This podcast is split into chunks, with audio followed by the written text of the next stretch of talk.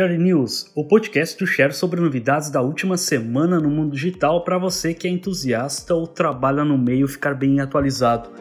Eu sou o Ricardo Celso e produzo e apresento esse podcast semanal.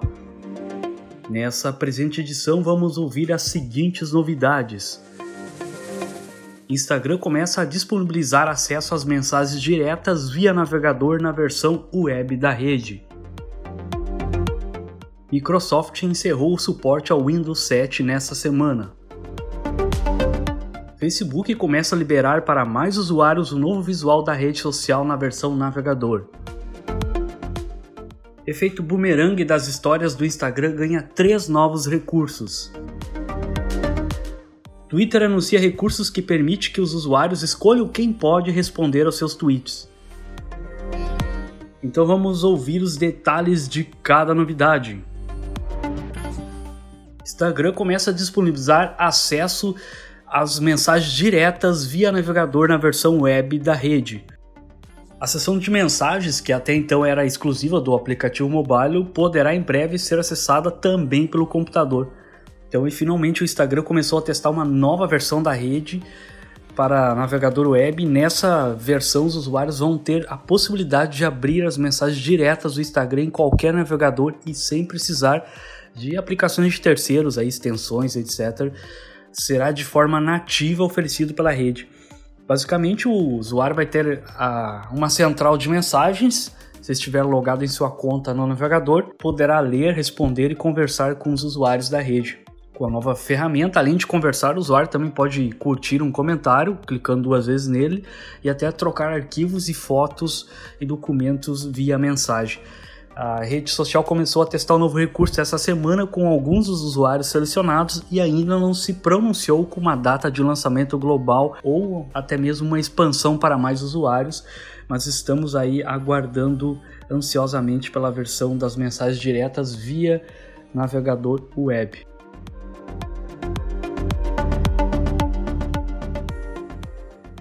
Microsoft encerrou o suporte ao Windows 7 nesta semana. Desde ontem, dia 14 de janeiro, a Microsoft não dará mais nenhum suporte técnico para o sistema operacional na versão 7 e também não vai liberar mais nenhuma atualização de segurança.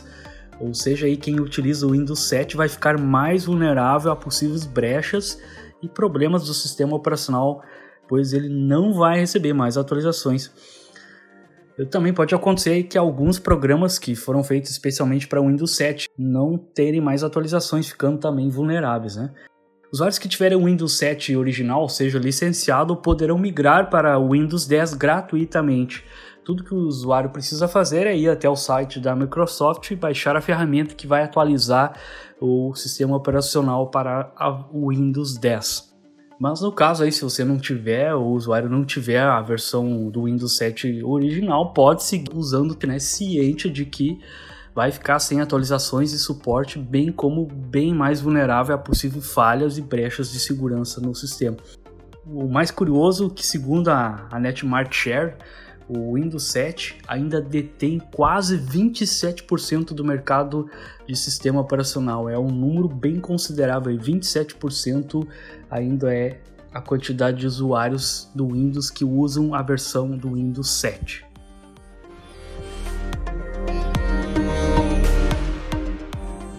Facebook começa a liberar para mais usuários o novo visual da rede social na versão navegador. Então aí anunciada em abril do ano passado o novo visual do Facebook que vinha gradativamente sendo disponibilizado por uma pequena quantidade de usuários, nessa semana começou a ser disponibilizado para uma parcela ainda maior de usuários. Uma das mudanças da nova interface são as cores, que ela continua predominantemente branco e azul, mas agora o branco tem muito mais quantidade, deixando o visual ainda mais limpo. O Facebook adicionou também o modo escuro na nova visual da rede. Quanto à disponibilidade, até então o Facebook não divulgou uma data para o lançamento global do novo visual, mas vem liberando para uma parcela maior de usuários esse novo visual. Tudo indica que deve chegar ao público geral oficialmente nos próximos meses.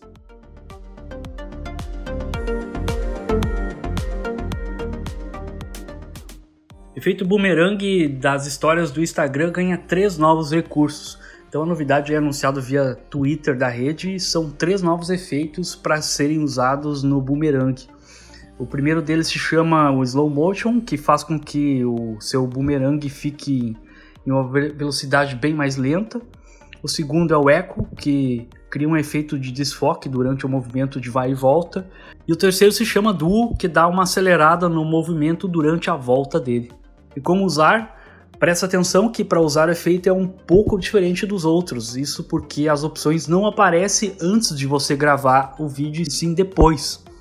Então primeiro o usuário grava seu boomerang normal e depois ele poderá adicionar um dos três efeitos nele.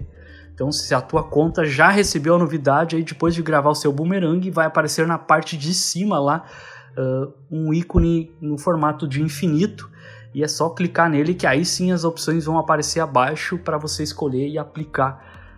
É bem fácil de usar e com criatividade dá para fazer um monte de coisa legal, divertida e interativa aí para suas histórias no Instagram. A novidade começou a ser lançada no último dia 10 e está chegando gradativamente para os usuários. Então aí se não apareceu para você, a dica é manter sempre o Instagram, o aplicativo do Instagram atualizado e ficar de olho se a novidade apareceu. Basicamente, a novidade é meio que filtros para aplicar no Boomerang, ou seja, editar eles após ter gravado. Mais interações no Instagram.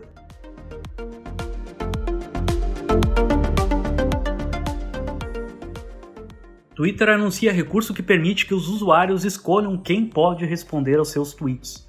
O novo recurso vai permitir que, ao postarem em seu Twitter, o usuário possa escolher quem pode responder a ele. São quatro novas opções. A primeira opção é chamada de Global, que todo mundo pode responder.